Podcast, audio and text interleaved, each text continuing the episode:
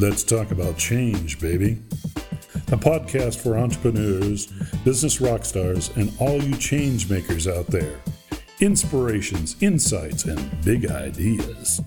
With your host, Ilya Greskowitz.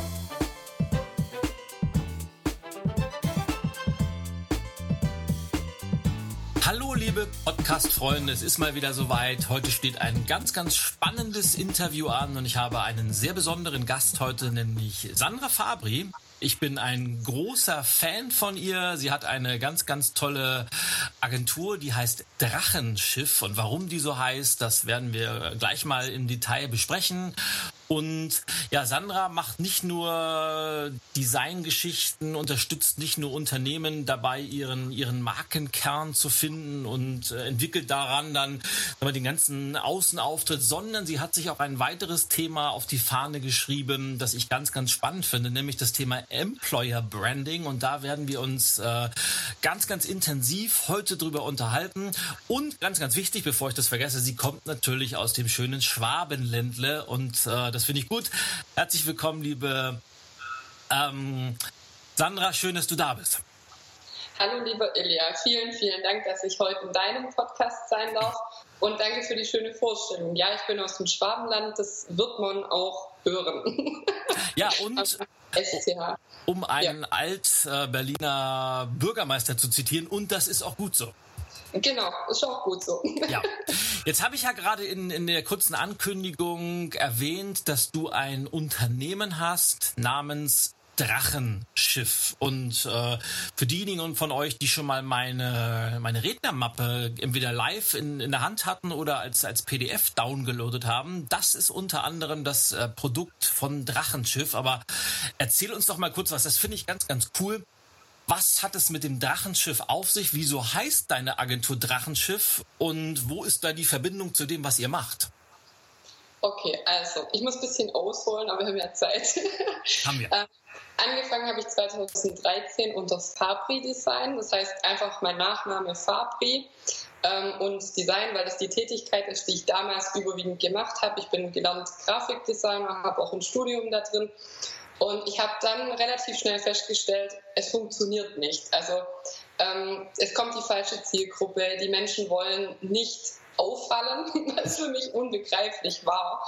Weil wenn ich Werbung mache oder wenn wir für Firmen Werbung machen, dann möchte ich, dass die erstens verkauft und zweitens auch auffällt. Also so wie der Wettbewerb mache ich grundsätzlich keine Werbung. Sehr gut. Und aus dieser Unzufriedenheit raus ähm, habe ich während dem Studium parallel, also ich mache immer, muss man wissen, mehrere Sachen immer gleichzeitig. das heißt, ich, hab, ich war angestellt, habe mich dann ähm, habe ein Studium angefangen, nebenberuflich Grafikdesign und habe mich dann während des Studiums ähm, selbstständig gemacht. Und wie gesagt, aus dieser Unzufriedenheit raus, weil die falschen Kunden kamen, habe ich mich auch immer mehr mit dem Thema Positionierung beschäftigt und dann auch für uns selbst. Und während dieser Zeit habe ich noch, weil ich ja mehrere Dinge mehr, also gleichzeitig mache, habe ich die Serie Vikings angeguckt und habe da ähm, Parallelen festgestellt zwischen den Kreativen ähm, und den Wikingern. Denn beide müssen rausfahren und wissen gar nicht, ähm, ob sie jemals ankommen. Sie wissen zwar grob das Ziel, also wenn ein Kunde kommt und sagt, wir brauchen ein neues Erscheinungsbild oder egal was, dann kann ich ihm heute noch nicht sagen, wie das Ergebnis aussieht. Und aus diesem Grund, also aus der Serie Vikings tatsächlich, habe ich so Parallelen festgestellt. Und ähm, dann kam noch eine weitere Sache hinzu. Also es waren ganz viele Faktoren, warum ich zu dem Namen Drachenschiff gekommen bin. ähm, ich hatte eine Kundin, und die, für die habe ich ein Erscheinungsbild entwickelt und klassisch, wie ich das in der Schule gelernt habe, habe das gemacht und habe ihr das dann vorgelegt und habe gesagt, so mit den Farben und mit dem Auftritt wirst du erfolgreich sein. Viel Spaß damit. Und nach drei Wochen ruft mich die Dame an und sagt, ich kann das nicht leben. Das bin nicht ich, das sind nicht meine Farben, das war so ein Rot. Mhm. Und ich habe gesagt, ist ja doof, aber was machen wir jetzt? Er sagt, wir müssen es nochmal machen. Klar, gleiche Kosten, alles wunderbar. Ähm, und da ist mir eigentlich so klar geworden, es funktioniert nicht, wie man es in der Schule lernt oder in der Ausbildung oder im Studium, dem Kunden das vorzusetzen. Das heißt, ich habe dann angefangen, ähm, Workshops zu entwickeln, wo ich den Kunden mitnehme. Und dieses in einem Boot sitzen, deswegen Drachenschiff parallel zu der Serie Vikings, parallel zu allem, was da sonst noch abging mit der ganzen Unzufriedenheit. Ähm, so ist das Drachenschiff entstanden. Also aus wirklich diesen ganzen Dingen, die nicht funktioniert haben, habe ich nicht gesagt, ach Mann, ist ja blöd. Ich habe mich über die Kundin damals mega aufgeregt und heute bin ich ihr sehr, sehr, sehr dankbar, dass das so passiert ist. Ähm, ja, und so kam ich zum Drachenschiff. Und warum heißt es jetzt Drachenschiff? Also wie ich gerade gesagt habe, wegen dem wir sitzen in einem Boot. Aber auch ähm, die Drachenschiffe haben es den Wikingern damals möglich gemacht, rauszufahren. Die waren die schnellsten Schiffe, die Drachenschiffe. Es waren auch nur den Königen vorbehalten. ist ja klar, nehmen dann das, was für den König vorbehalten ist. Und ähm, die Geschichte der Wikinger hat mich einfach beeindruckt. Also ich war auch in Dänemark, das ist auch wichtig. Also es geht nicht darum, es ist jetzt von mir eine erfundene Geschichte, sondern ich war eine Woche in Dänemark und habe jedes Wikinger-Museum, alles besucht, was dort kreucht und fleucht. Also Roskilde, Jelling, Aalborg, in jedem Museum, das es dort gibt, da war ich, um rauszukriegen, wer waren die Wikinger wirklich. Weil sonst wäre unser Logo heute wahrscheinlich rot-weiß gestreift mit einem Schiff. ja. War, ist aber nicht so. Und mhm. das, also mir ist das ganz, also tief zu graben und dann das nachher einfach zu machen, wie Steve Jobs das mal gesagt hat, ja. Ja. Und euer Erscheinungsbild ist ja auch wirklich sehr, sehr cool geworden und auch sehr einzigartig, möchte ich es mal nennen. Aber ich will noch mal einen Schritt zurück, weil ich das so faszinierend finde. Diese Serie Vikings, von der du gerade gesprochen hast, äh, die, die habe ich auch mal, glaube ich, in meinen Change Mondays äh, mal empfohlen.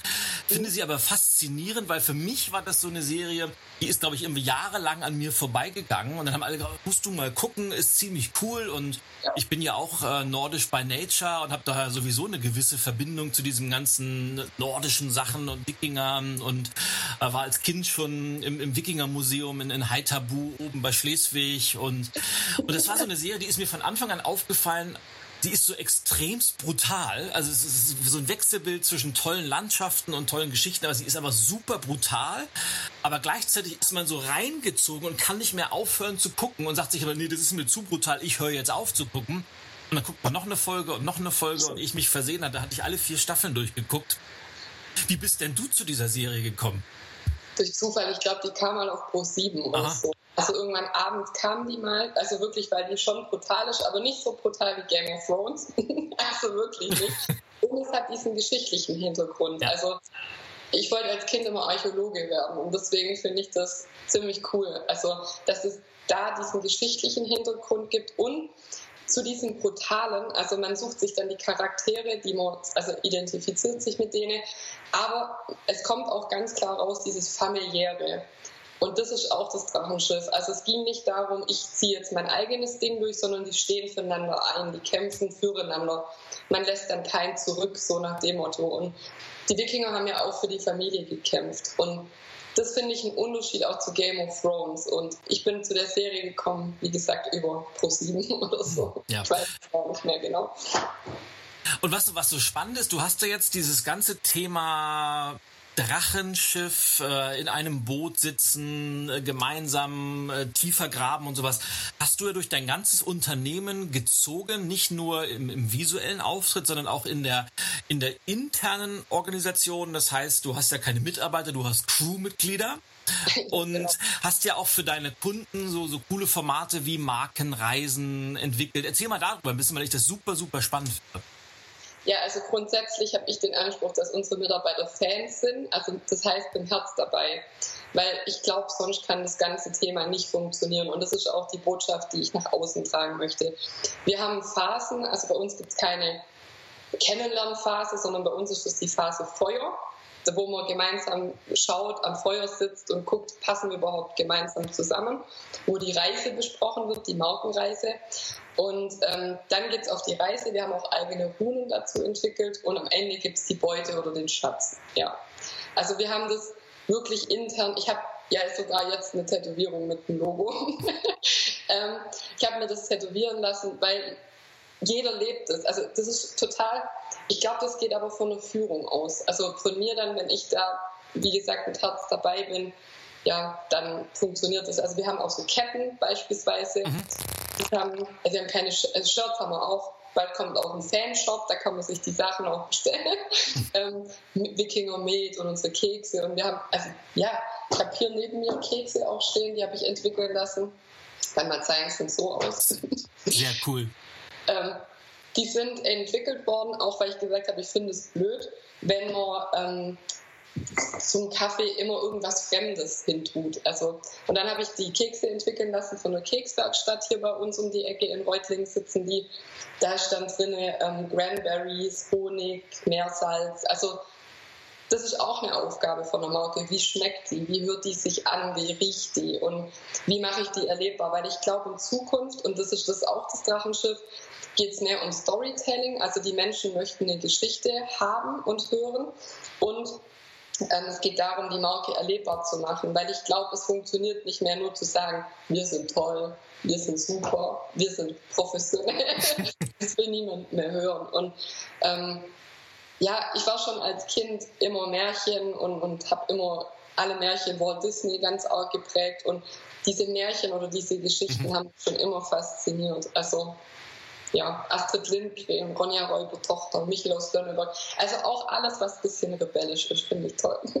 Sehr gut. Also hast du auch irgendwann mal deinen Kopf in die Suppenschüssel gesteckt, ja? So ungefähr. Mhm. Ich war, mhm, nee, ich war eigentlich ein ruhiges, also ruhiger, aber schon rebellisch, ja. Sehr gut. Und es ist, das Tolle ist ja, dass du nicht nur das du transportierst und dass du diesen Weg ja auch gegangen bist hin von oder weg von der klassischen Werbedesignagentur mit seinem tollen Namen wie Fabri Design, äh, was ja irgendwie 99 Prozent aller Menschen machen, ihren eigenen Namen zu nehmen, da irgendwie Design hinterzupacken oder Werbeagentur oder sonst was, hin zu dieser unwahrscheinlich tollen Geschichte mit dem Drachenschiff. Du hast es gerade angesprochen. Was, was würdest du denn sagen? Was ist denn so, was macht euch anders von dem, was da draußen ist, weil ich habe so immer das Gefühl, auch heute noch 95, 96 Prozent aller Agenturen da draußen haben ein Angebot. Wir machen ihnen, wenn es um Positionierung geht, wir machen ihnen schicke Visitenkarten, dann kriegen sie Briefpapier und wenn, wenn sie ganz modern sind, vielleicht noch eine Webseite und dann war's das. Was macht ihr anders? Also der erste Punkt, was du gerade gesagt hast, wo ich immer beobachte, dass alle anfangen, wir machen ihnen, wir machen es umgekehrt sie bekommen, denn wir stellen den, den ähm, Kunden oder unseren Verbündeten in den Fokus. Also weg von der, dieser Selbstbeweihräucherung ähm, hin zum, zum Verständnis, was mhm. möchtest du? Und genau das ist auch der Punkt am Anfang, was ich sagte. Ähm, es geht nicht darum, welche Farbe ich passend finde oder welchen Wert. Also wir machen ja auch viel bei Employer Branding mit Werte und Ethik und Moral, also wirklich ähm, eine Ebene tiefer als nur dieses oberflächliche Design.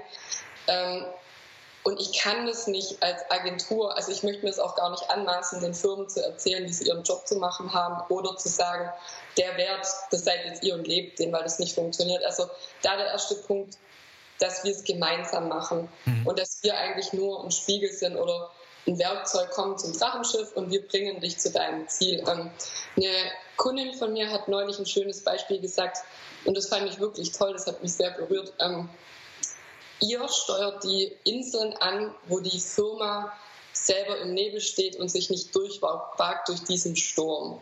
Wow. Und das fand ich eine super Beschreibung, wie sie das auf den Punkt gebracht hat. Weil genau das ist der Punkt. Also die, diese Inseln, die man nicht anfahren möchte oder kann oder will, die sind bekannt, aber man traut sich da nicht hin. Und mhm. wir, Drachenschiff, nehmen diesen Sturm und nehmen alles und fahren da durch und sagen, okay, ja. Also, ja, Grenzbereiche. Wir, wir, also ich und mein Team, wir stellen uns den unangenehmen Sachen. Wir machen auch Mitarbeiterumfragen, also oder fragen den Kunden. Also wir gehen einen Schritt weiter. Das ist jetzt auch nichts Neues, aber man muss es trotzdem tun. Und Du hast ja mit mir gemeinsam die Werte damals erarbeitet, weil das ist auch ein Punkt, man kommt alleine, also dieser Blick von außen kommt man oft nicht zum Ziel. Und wie gesagt, ein Wert ist leinenlos, also das Machen. Und ich glaube, in dem Machen scheitert es ganz oft. Da werden viel Konzepte gemacht und man könnte, man sollte und man tut es aber nicht. Und deswegen unser großer ähm, Kernwert ist das Fernweh. Und zu diesem Fernweh ist das Machen so unglaublich wichtig, weil ja, ich kann ja über das Buch machen es einfach auf dich sowieso. Und ähm, ich glaube, das ist so der Hauptunterschied. Und ich muss auch sagen, ich selber bin unglücklich, dass ich eine Agentur habe. mir ist kein besserer Begriff eingefallen bis jetzt. Es kommt vielleicht irgendwann, weil ich war auch nie in einer großen Agentur. Ich war nie bei BBDO oder, oder Strichpunkt mhm. oder ich war da nur, um zu gucken, wie ich es nicht möchte. Also mal zu Besuch bei einer Werksbesichtigung oder Firmenbesichtigung. Und ich glaube, das ist gut so, weil ich habe viele Kunden, die sagen zu mir, ähm, Frau Fabri, ich finde aber eigentlich Agenturen blöd. Und dann sage ich, gut, ich auch. und dann lachen wir immer ja. herzlich. Ähm, ich halte von dem ganzen, also von diesem ganzen Schickimicki und von dem Oberflächlichen, da halte ich nichts davon. Und wir brauchen das auch nicht. Und ich glaube, das ist ein Unterschied. Also ich rede hier auch Klartext. Klar, ich verwende auch mal Fachbegriffe Corporate Design und so, weil je höher die Liga wird mit Konzernen oder mhm. Unternehmen, die wollen die Begriffe halt hören. Aber ich, ich merke immer, wie froh die Leute sind. Da geht immer so, oh Gott sei Dank, ich kann mal normal reden. Und ich glaube, das macht so den Unterschied. Also dieses Echtsein, dieses, ja, und auch die Firma so zu nehmen, wie sie ist. Ja. ja. Und ich, ich glaube, das ist, das hast du sogar alles so nebenbei und so fast. Das ist ja ganz oft so, dass man, dass man Sachen tut und die sind für einen selbst so selbstverständlich, weil man sie jeden Tag so macht. Aber viele Sachen von denen, die du gerade erwähnt hast, sind einfach immer noch nicht leider selbstverständlich. Ich habe immer noch den Eindruck, dass ganz, ganz viele, ich sag mal, Marken oder Firmen positioniert werden, so am Reißbrett, wo der, wo der, wo die Agentur denkt, das könnte gut passen und jetzt machen wir die Farbe und das und dann wird das so, so rübergeschoben und jetzt macht mal was damit. Und viele Unternehmen sagen, okay, wird schon passen, weil die Agentur, das sind ja Profis, die haben das jetzt entwickelt, aber eigentlich passt es überhaupt nicht zum, zum, zum Kern oder zu den eigentlichen Werten des Unternehmens. Und was du gesagt hast, dass ihr den Kunden so in den Mittelpunkt stellt, auch das ist, finde ich, sensationell. Ich kann mich erinnern, vor vielen, vielen Jahren, als, als ich mich gerade selbstständig gemacht hatte, hatte ich mal eine selbstständige Designerin mit der Aufgabe beauftragt, ein Logo für mich zu entwickeln. Und wir hatten dann einen, einen sehr, sehr äh, intensives durchaus Vorgespräch, wo ich sie so ein bisschen gebrieft habe, was, was ich genau erwarte von meinem Logo. Und ich kann, das, das werde ich bis heute nicht vergessen. Ich habe, es muss klar sein, es soll schnörkellos sein, es soll eine gewisse Professionalität ausstrahlen.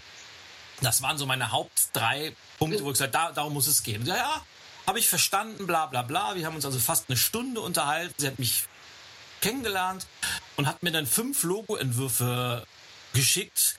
Die sahen aus wie aus so einem Prinzessin Lilifee-Film. So alles so schnörkelig, bling, bling, bling, bling, in so komischen Farben. Und dann habe ich gesagt, wow, äh, was haben wir uns gerade eine Stunde unterhalten, ja? Also es, und das habe ich so das Gefühl, dass das immer noch so viele Agenturen, auch wenn du den Begriff nicht magst, die kreisen so um sich selbst und machen genau das, was du, wir sind so toll und aber ja. die Welt dreht sich ja irgendwie und äh, immer mehr stellen fest, dass der Kunde im Mittelpunkt steht und dass man sich selbst als Dienstleister so ein bisschen zurücknimmt. Und deshalb finde ich diesen Weg so toll, den ihr geht. Was auch sehr besonders ist, ihr seid ja eine reine Frauentruppe. Wie ist es ja. dazu? Zufall oder bewusst gewählt?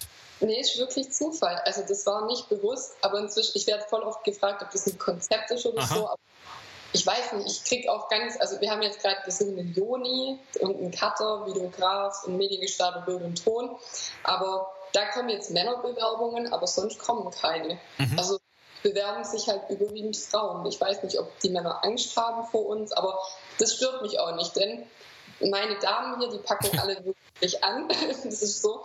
Und es gab ja bei den Wikingern auch wieder die Schildmeiden. Das war eine reine Frauentruppe, die in Kampf gezogen sind. Und ähm, ja, ob jetzt, also Männer, habe ich schon manchmal gedacht, wäre ganz gut, wenn hier mal ein Mann wäre. ähm, aber es gibt hier keine Zickereien oder, oder Sticheleien, es ist wirklich ein Miteinander. Man steht füreinander ein und das finde ich schon toll. Ja. Mhm. Aber das interessiert mich mal, Gibt es aus deiner Sicht irgendwelche Besonderheiten, wo du sagst, das ist jetzt typisch für so eine reine, also für so ein reines Frauenteam oder das macht uns besonders aus? Äh, oder würdest du sagen, das ist eigentlich ist es egal, ob das jetzt ein gemischtes Team ist oder ob das ein reines Frauenteam ist? Das kann ich dir so gar nicht sagen. Also ich finde, Männer, also unsere Kunden sind ja überwiegend Männer. Mhm. Und damit kriege ich schon immer zu hören, wenn wir jemanden suchen oder so, hoffentlich kommt aber kein Mann. Und dann sage ich so, warum? Und dann sagen die, ja, wir finden es ganz toll mit Frauen. Und ich habe auch festgestellt, wenn man wieder zu den anderen Agenturen kommt, sind ja Geschäftsleitungen oft überwiegend Männer. Mhm. Und dann sind die so 40, 50.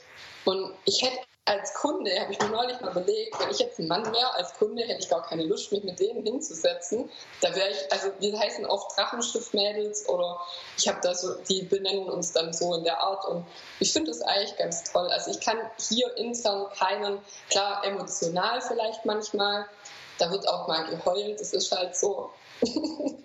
und man wird, ja, ich weiß es nicht, aber ich sehe meine Position schon auch so, bisschen wie ein Vorbild für Frauen, weil es gibt so wenig, also auch mit dem Job und so, wie kriegt man das hin mit Kindern oder lebt doch das Leben, das du möchtest und das sehe ich schon so ein bisschen auch als meine Berufung, ja. Ganz, ganz toll. Also müsste es viel, viel mehr von geben und deshalb äh, möchte ich dir die größte Plattform wie möglich auch heute geben, um, um den Leuten oder gerade den Frauen da draußen zu sagen, traut euch und macht einfach, leinen los und dann äh, dich von der, vom, vom Fernweh treiben lassen, ganz einfach.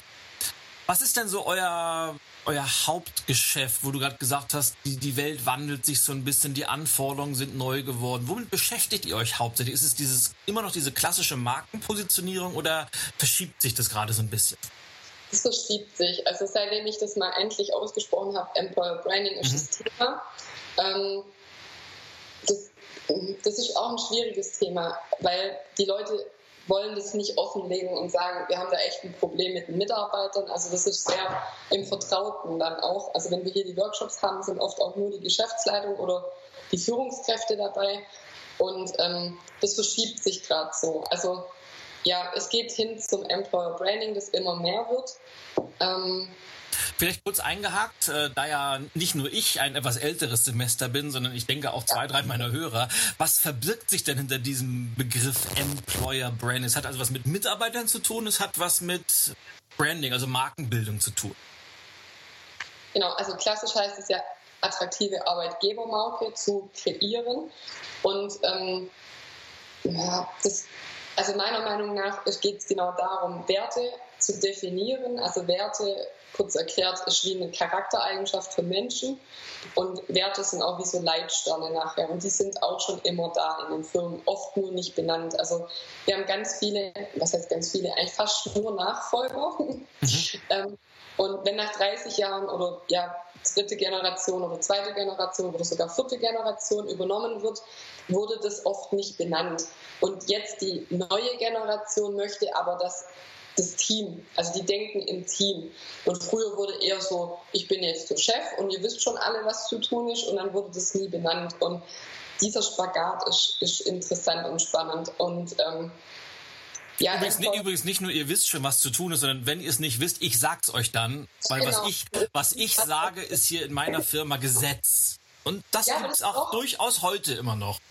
Absolut, ich habe das so oft die Diskussionen, also da muss man auch mit Feingefühl rein. Und ich bin, ähm, ich hatte auch am Anfang ganz viel Diskussion mit dem Drachenschiff, also personifizierte, personifizierte Marke wäre doch viel besser. Und warum ich das jetzt Drachenschiff nenne. Und Sandra Fabri steht doch überall, aber ich will das gar nicht, also je mehr ich nicht im Vordergrund stehe beim Kunden und so, umso besser. Und ähm, Employer Branding, wir sind da auch nur so reingerutscht, ich muss das ehrlich sagen, weil wir hatten einen Messestand und dann kam jemand her zu uns, der nach Demografiewandel, so ein Demografieberater. Und dann sagt er zu mir, ja, Sie meinen doch klassisch Employer Branding. Dann sage ich, was ist Employer Branding? Und dann sagt er, ja, Sie machen doch das für die Mitarbeiter und so. Und dann sage ich, ja, was meinen Sie? Ja, hier mit, mit Sie machen das sichtbar, was, was die Firma alles tut für die Mitarbeiter und Sie definieren die Werte und Sie nehmen doch, ich sage immer, Mitarbeiter sind die erste Zielgruppe und Sie machen doch Employer Branding. Das sage ich, ja gut, dann muss, also es war jetzt vor eineinhalb Jahren, ich muss den Begriff auch schon mal googeln, weil der mir bis dahin überhaupt nicht bekannt war. Und ich glaube, da, daher kommt es, was du vorher auch gesagt hast. Oft tut man Dinge und einem ist gar nicht klar, was man eigentlich kann und tut und wie toll man das eigentlich macht. Und dann habe ich mich immer mehr damit beschäftigt und Employer Branding ist immer noch so ein Begriff, der nicht so richtig definiert ist. Also man findet kaum Fachliteratur darüber. Und ähm, ja, es geht halt viel einfach in, um die interne Arbeit und diese nach außen zu tragen. Und ich finde aber einen Unterschied, weil neulich hatte ich mich auch mit einem Unternehmer darüber unterhalten, der zu mir gesagt, ja, ihr Employer Branding, das sind doch auch bloß so Märchen und so Lügen. Und dann habe ich gesagt, was soll denn das jetzt heißen? Und dann hat er gesagt, ja, er war bei einem großen Unternehmen, die haben Employer Branding von einer Agentur machen lassen und die Mitarbeiter sagen selber, diese Lügenheftchen, die Flyer und so, das wollen sie gar nicht sehen. Und genau um das geht es halt nicht. also es geht genau darum zu sagen, wir sind so und so und das zu zeigen, was man hat, aber nichts dazu zu erfinden. Mhm. Also zumindest möchte ich diese Unternehmen nicht haben, die dann sagen, wir, blasen, wir machen jetzt eine Kantine und wir machen jetzt ein Fitnessstudio, dass wir außen gut dastehen.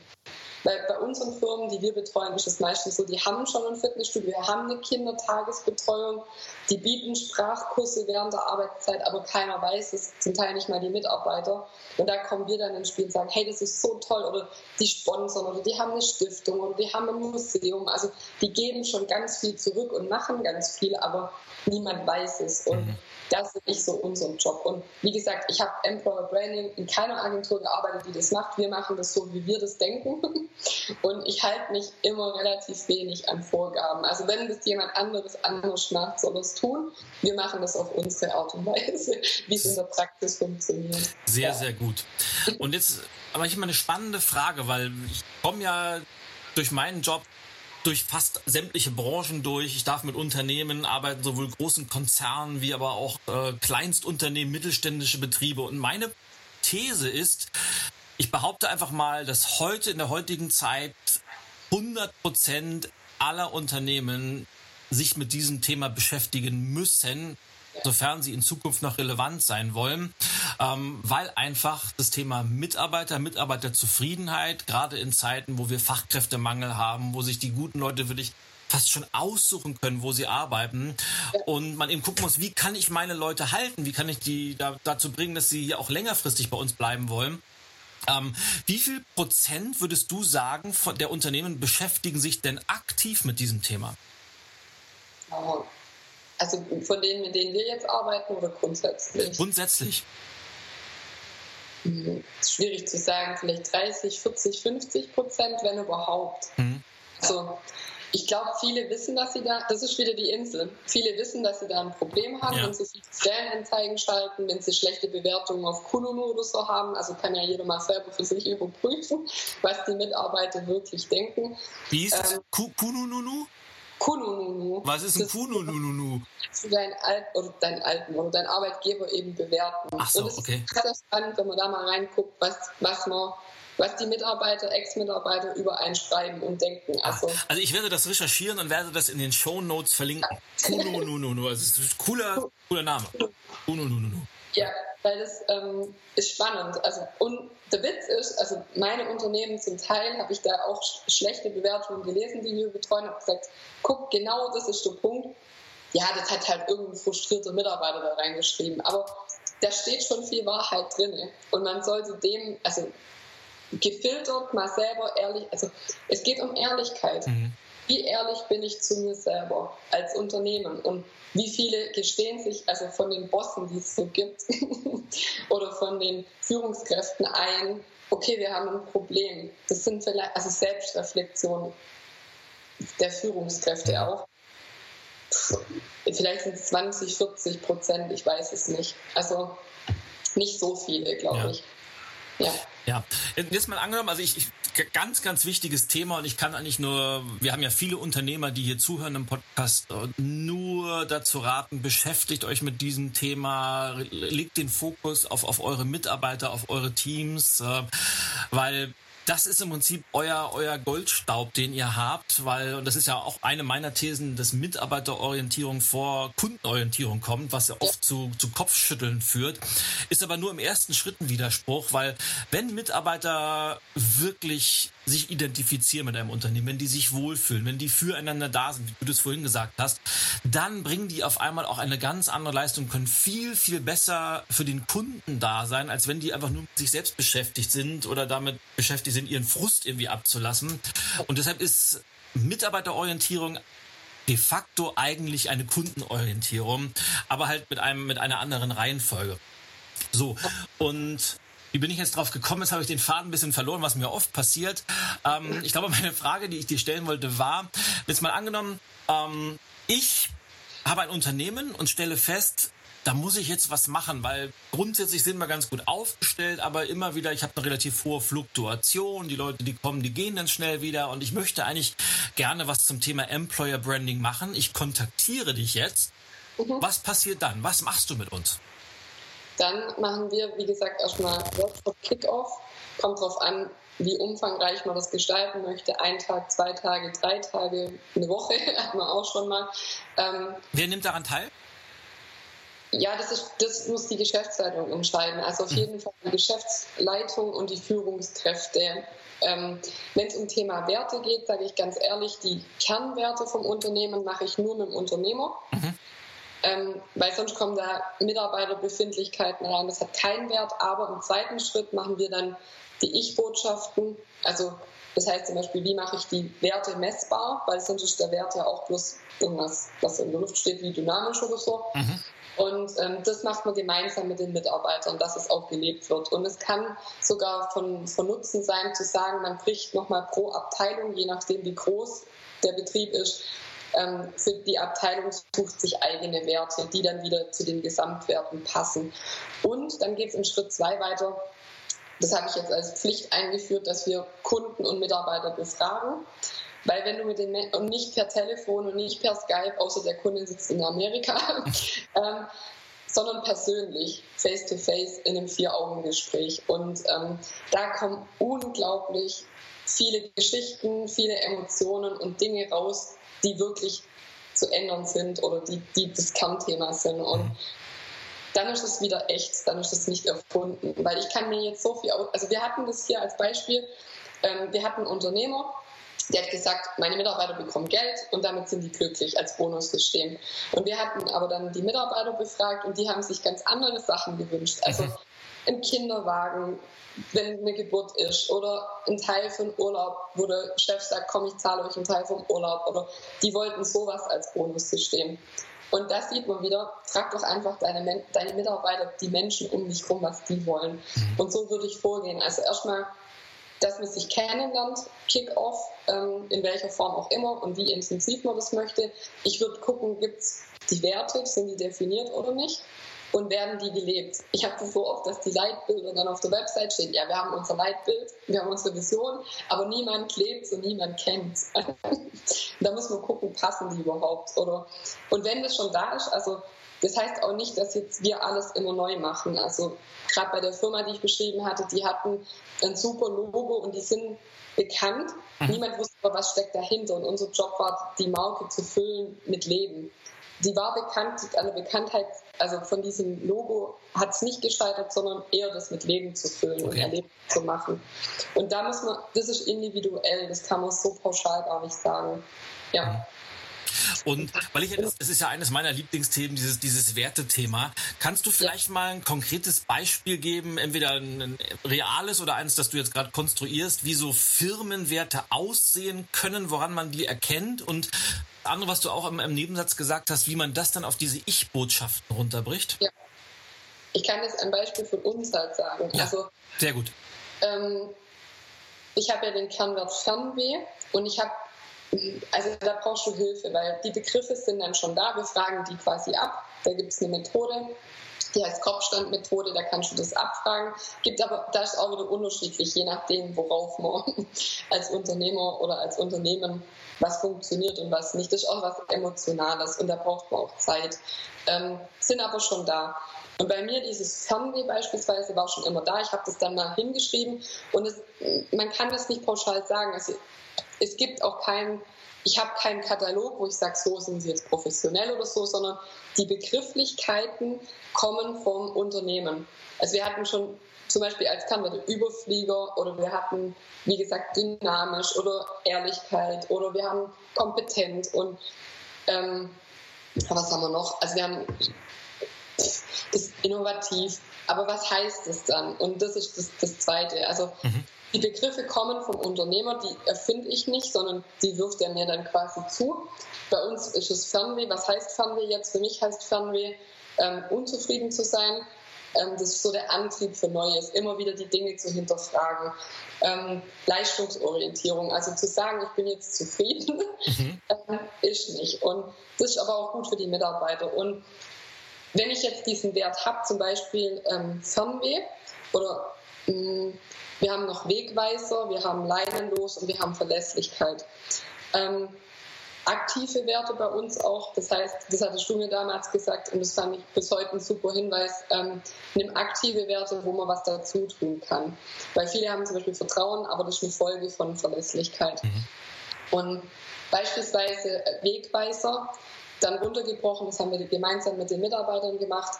Was heißt das jetzt? Dann schreiben wir das eben auf hängen das hin und dann wird es über Punkte, ähm, über Punktesystem wird abgestimmt, welcher, welche Ich-Botschaft das wird. Dann kann ich es auch leben.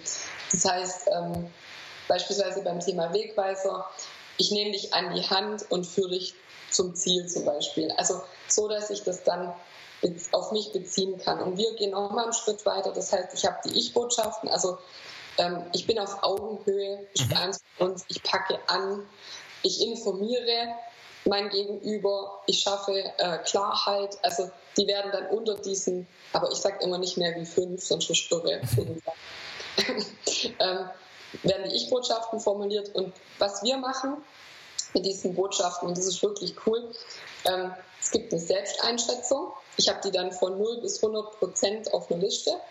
Ähm, und es gibt eine Selbsteinschätzung, ich packe an. Wie viel Prozent packe ich denn wirklich an? Mhm. Als Reflexion in den Halbjahres- oder Jahresgesprächen mache ich das. Dann wird das Team bewertet, das Crewmitglied. Sehr cool.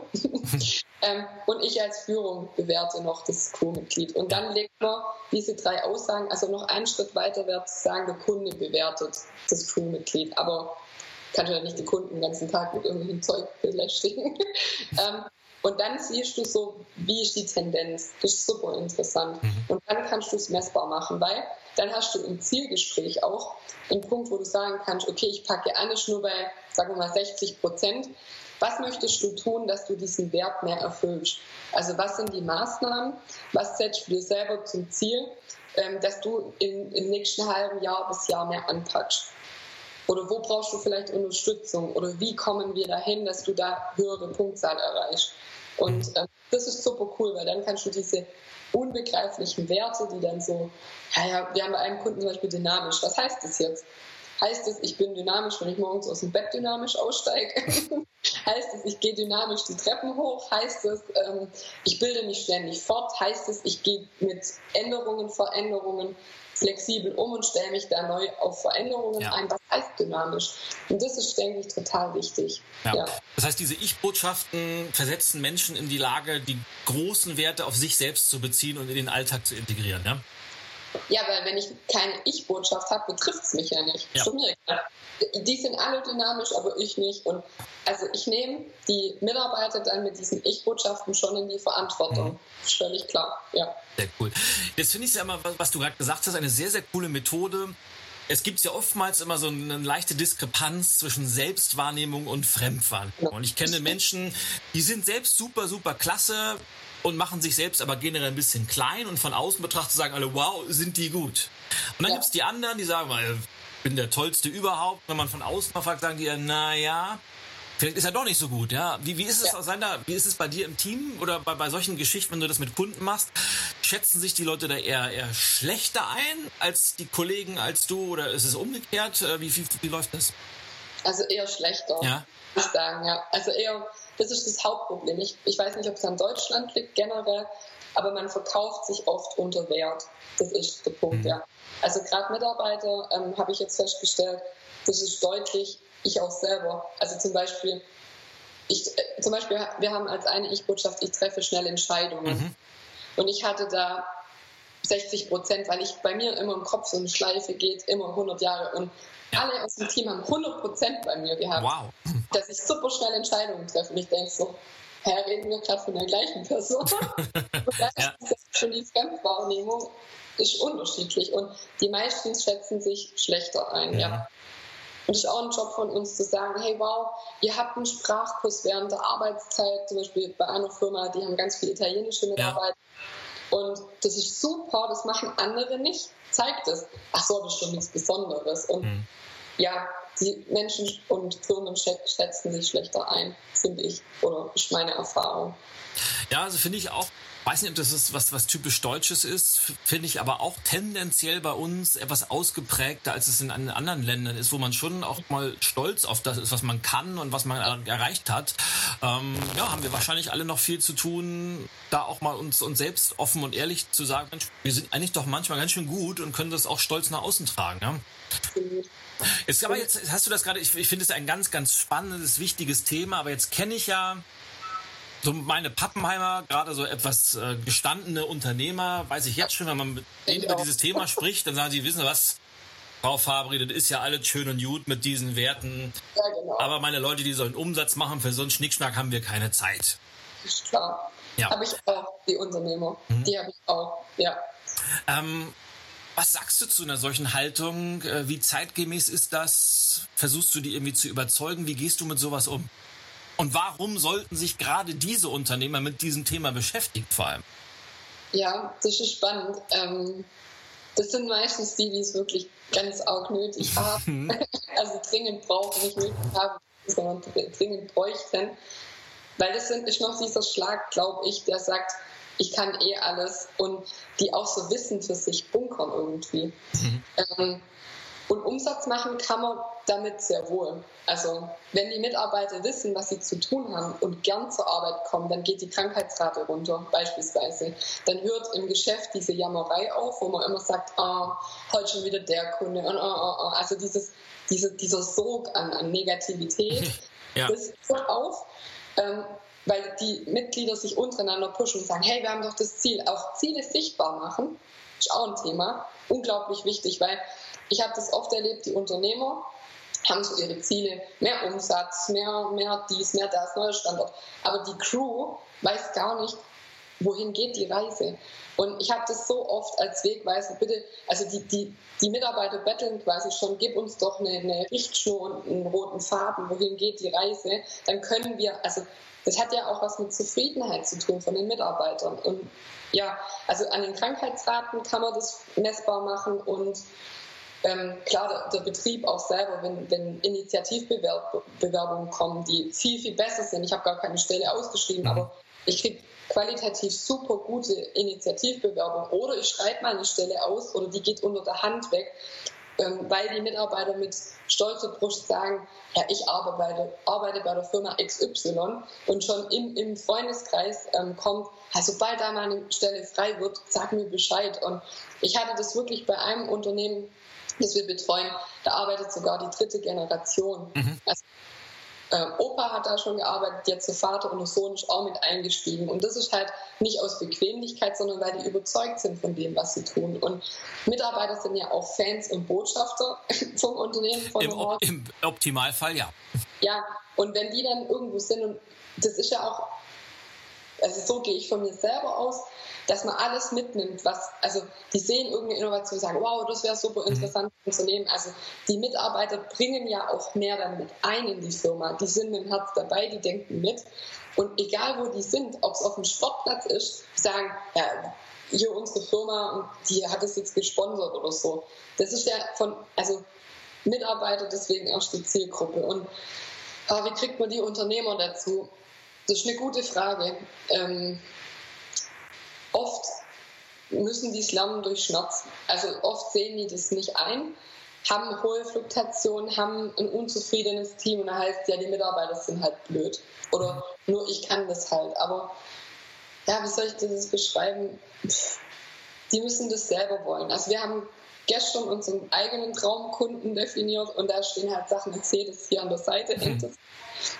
Und da geht es halt auch um echtes Interesse, um Offenheit, um nahbar zu sein, Selbstreflexion haben wir, Bereitschaft, etwas zu ändern. Also man muss schon bereit sein zu sagen, ich möchte aber jetzt was ändern. Es tut jetzt so weh, ich muss jetzt was ändern. Oder ähm, ich habe auch viele Firmen, wie gesagt, die sagen in Vorausschau schon.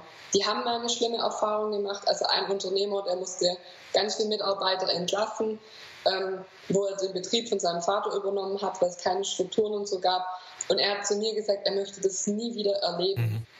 das durchzumachen. Oder mh, wenn, wenn Kinder einsteigen, also so jetzt zwischen 30 und 40 oder ja 30 und 40, die sagen, boah Papa oder boah Mama, so führt man keinen Betrieb mehr.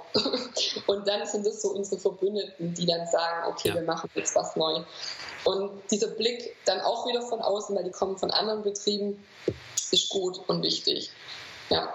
Ja. Aber die Alleinherrschaft, ich glaube, das hört irgendwann auf.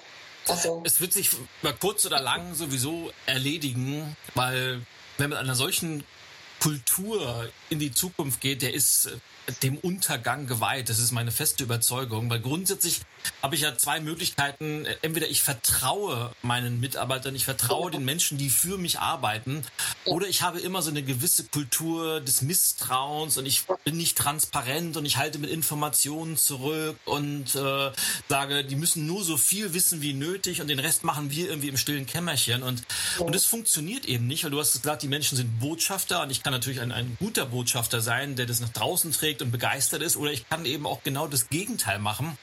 Und das beste Beispiel, das werde ich wahrscheinlich bis heute nie vergessen, damals, als ich noch Karstadt-Geschäftsführer war. Immer wenn ich neu in der Filiale war, ich bin eigentlich immer viel durch den Laden gegangen und dann in den einzelnen Abteilungen habe ich immer irgendwie abends um fünf oder so mal gefragt, wie sieht's denn aus? Äh, Tagesumsatzziel schon erreicht. Und in ich sag mal, sieben von zehn Filialen kamen dann immer zurück, ja, wissen wir nicht, weil wir wissen ja gar nicht, was wir für ein Umsatzziel haben. Ich gesagt, wir müssen doch wissen, was sie heute an Umsätzen machen müssen. Ja, aber äh, die, die Chefs wollen das nicht. Äh, die haben, die sagen, dann habe ich gefragt, wie kann das sein? Dann haben die gesagt, ja, bei uns ist es, also da kümmern wir uns um und die sollen verkaufen. Und dann habe ich das, das war das aller, allererste, was ich immer gemacht habe, groß ans schwarze Brett, Umsatzziel des Tages, weil wenn ich weiß als Team, nochmal, du bist in der Abteilung Damenwäsche oder Schreibwaren und ich weiß, ich muss heute 17.000 Euro machen und du guckst um 16 Uhr mal rauf und sagst, Mensch, wir haben 15.000 gemacht, dann sagst du, komm, Attacke, 2000 müssen wir noch, dann haben wir es endlich. Und das sind so Kleinigkeiten, aber die Leute haben eine, eine viel, viel andere Motivation, die wollen von sich aus. Und wenn die das Gefühl haben, dass denen misstraut wird, dann ist ja. das eben diese, diese typische Spirale, dann halten die auch zurück und geben nur noch 70 Prozent. Und ich glaube, du hast da so bist gerade dabei, so ein bisschen mit diesem Thema so, den, so den, ins Bienennest oder ins Wespennest ja. einzustechen. Weil es wird, es wird noch viele, viele, viele Unternehmen geben, ähm, die sich da irgendwann zwangsweise mit beschäftigen müssen, weil die feststellen, wow, die ganzen guten Leute gehen alle zur Konkurrenz oder bei mir hauen sie alle ab oder mein Krankenstand explodiert oder die Kundenbefragung gehen in den Keller, was auch immer. Und es ist meistens immer eine Frage, wie ist die Unternehmenskultur? Und ich glaube nicht, dass du das über Geld lösen kannst. Also ich bin wirklich auch, glaube ich, zu dem Thema gekommen, weil ich war in Betrieben, wo über Angst geführt wurde.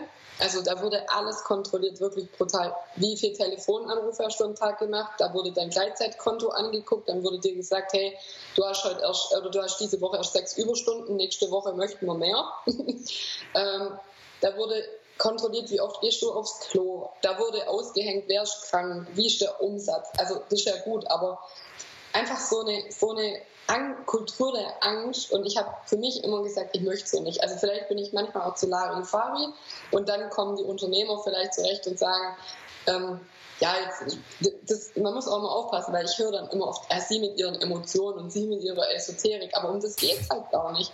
Um das geht es einfach nicht, weil ähm, wenn ich Mitarbeiter habe, die sind begeistert von dem, was sie tun, die kommen gern zur Arbeit, dann gehen die auch so ans Telefon und das wirkt sich auf den Kunden aus.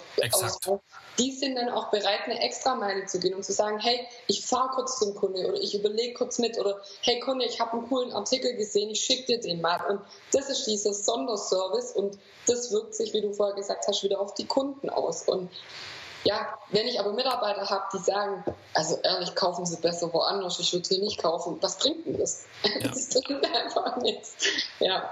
Ja, und es ist ja eine sich selbst verstärkende Spirale. Du hast ja gerade, sag mal, dieses Unternehmen, das du gerade beschrieben hast, da so will ja kein Mensch arbeiten. Also das kann keinem Spaß machen. Ganz im Gegenteil, es ist eher eher frustrierend und viele haben sogar wahrscheinlich äh, morgens, wenn sie hinkommen, echt ein mulmiges Gefühl. Manche schlittern ja. in Burnouts rein oder was auch immer passiert. Und jetzt passiert ja das Spannende: Die Guten, die gehen, weil die sagen, habe ich überhaupt nicht nötig, in so einem ja. Unternehmen zu arbeiten. Und die, die entweder Angst haben oder nichts Besseres finden, die bleiben dann da. Nicht, weil sie es wollen, sondern weil sie entweder sich nicht trauen oder sagen, ich bin jetzt schon 60, ich finde nichts mehr. Ja. Sind dann aber frustriert, haben innerlich gekündigt und lassen es dann exakt, wie du es gerade gesagt hast, an den Kunden wieder aus. Und auch das spricht sich sehr, sehr schnell rum. Und, und das ist schade, weil es muss einfach nicht sein, oder? Nee, das muss nicht hm. sein. Absolut nicht. Und ja, du hast halt als Mitarbeiter dann auch irgendwie so einen Knacks weg. Also es war wirklich, ich habe lange gebraucht, glaube ein halbes Jahr, bis ich wieder klar denken konnte. Also weil du so geprägt bist, dann eine, eine Unternehmenskultur prägt auch dich als, als Mensch. Also ist ja klar. Und gerade über die Werte, also hätte mir jemand gesagt, die haben die Werte, glaube ich, auch nie definiert, aber das ähm, ist, finde ich, die Aufgabe auch, also wie du letztes Mal gesagt hast, ähm, Klarheit zu schaffen und auch fair den Mitarbeitern gegenüber zu sein, zu kommunizieren, für was stehen wir, was erwarten wir. Und dann kann ich mir als Mitarbeiter schon, wenn ich mich bewerbe, überlegen, möchte ich das. Weil angenommen, das ist jetzt ähm, eine reine Vertriebsfirma, wo es um Umsatz, Schnelligkeit, Geld machen, alle, das kann ja auch ein Wert sein. Also natürlich erfolgreich zu sein oder was auch immer man dann für einen Kernwert hätte. Und ich möchte das, weil ich jung und wild und hungrig bin, dann kann ich sagen, ich möchte das, ich möchte das erleben, ich möchte da reingehen. Ja. Und dann kann ich mich bewusst dafür entscheiden und weiß auch, worauf ich mich einlasse. Und wenn ich jetzt aber sage, zum Beispiel auch Thema dynamisch, wenn du Mitarbeiter hast, die sagen, ich will aber gar keine Veränderung, ich möchte einen geregelten Arbeitsplatz oder ich möchte Sicherheit und ich möchte nicht ständig, also zum Beispiel bei uns ist wirklich so mit dem Fernweh, kein Tag ist wieder andere. Du musst dich darauf einstellen können. Mhm. Und wenn ich, ich hatte Mitarbeiter, damals waren die Werte noch nicht definiert, die wollten Routine, die haben gesagt, meine Güte, können wir nicht mal einen Tag gleich haben, wieder andere, sage ich, nein, können wir nicht. Und das war aber von mir auch als Führung einfach doof, dass ich nicht gesagt habe, ich also bis ich gesagt habe, ich definiere das, habe ich drei Leute verschleißt, wirklich, ja. weil überhaupt nicht klar war, was will eigentlich ich, wer bin ich. Also das Drachenschiff ist schon, schon so ein Abklatsch von mir als Unternehmen, wirklich. Ich glaube, ich könnte es auch nicht verkaufen oder so, weil das, das, die Werte, das bin halt ich, also ich als Unternehmen, aber ähm, das ist unglaublich wichtig, dass man das mal benennt, weil das schafft so viel Klarheit. Oder wir haben Parallelwelten ähm, bei Unternehmen. Ja, die kommen daher, weil nicht kommuniziert wird, weil nicht offen und ehrlich gesagt wird, für was stehen wir, welche Ziele haben wir. Und da gibt es noch viel zu tun. Ja. Allerdings. Wenn jetzt, wenn jetzt jemand sagt, wow, ich habe jetzt diesen Podcast gehört und genau das ist mein Thema, ähm, wie können die Leute dich erreichen? Ähm, was ist der beste Weg? Auf allen Kanälen. Also am besten drachenschiff.com und drachenschiff.com slash werft. Da beschäftigen wir uns nur mit dem Thema Employer Branding.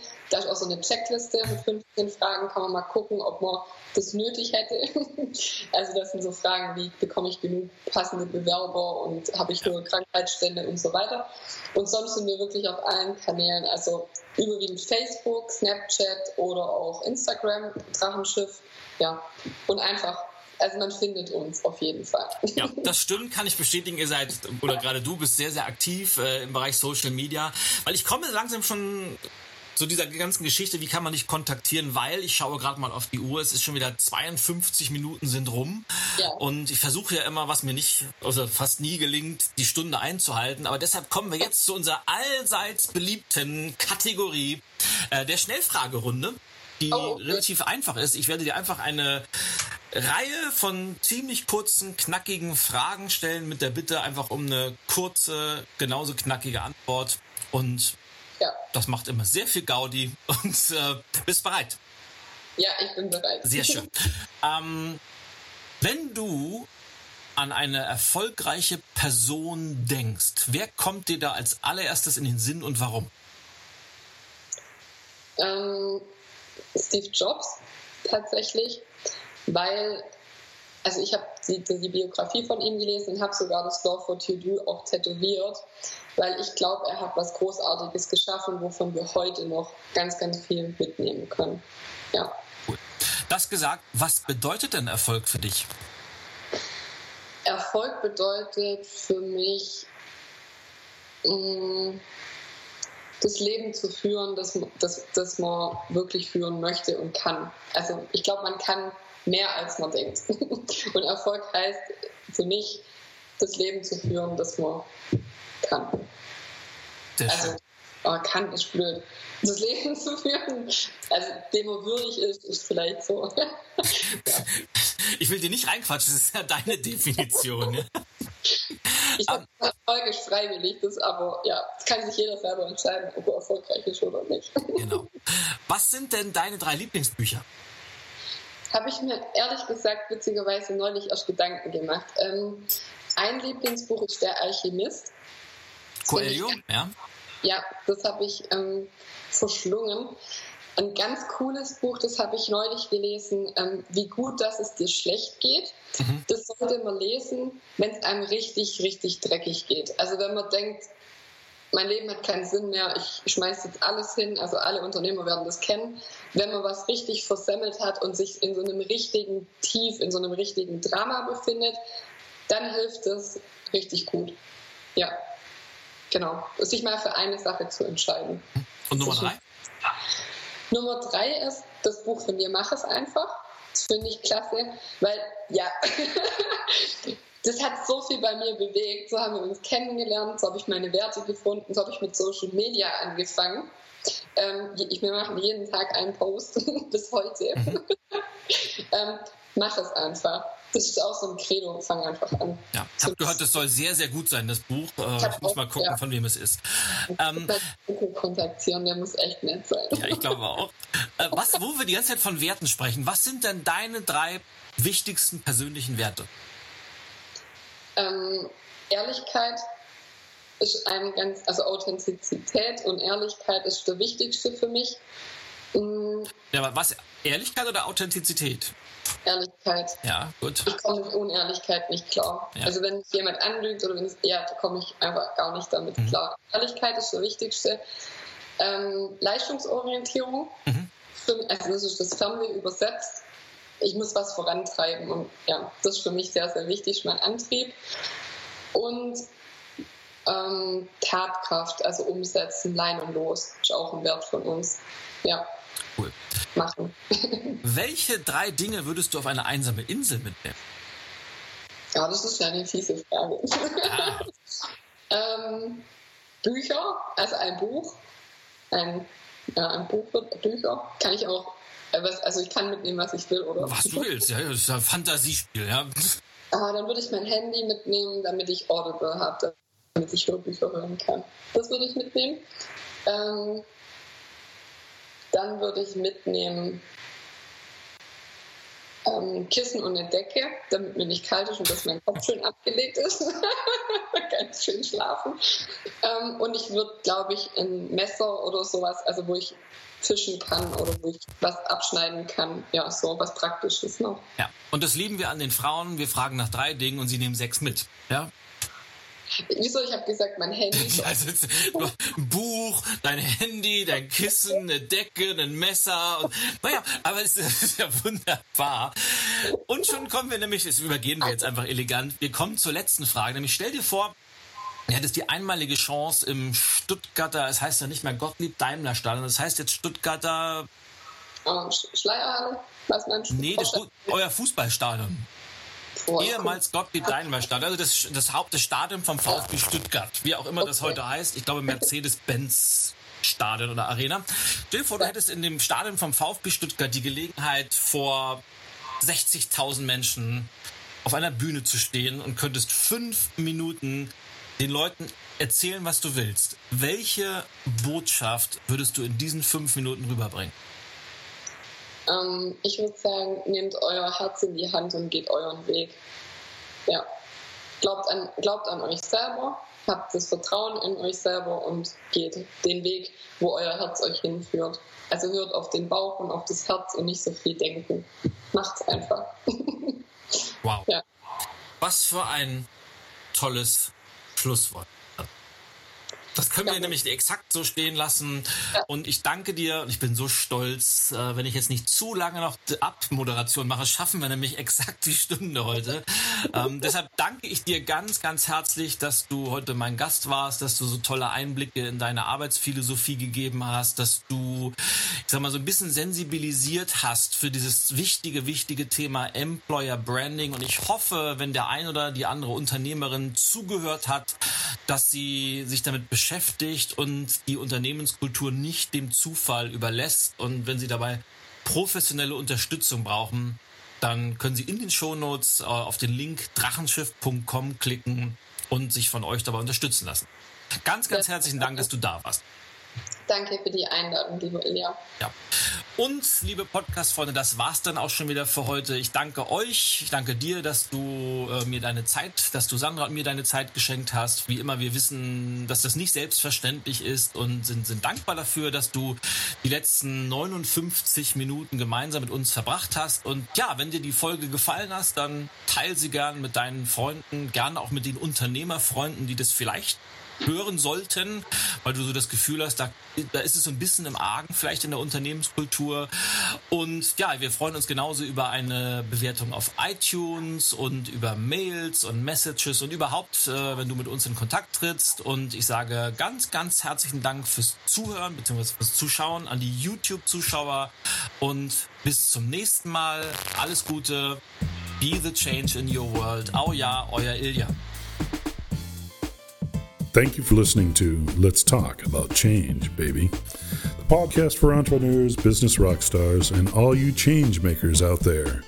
Tune in next time when Ilya Greskowitz will share some new inspiration, insights, and big ideas.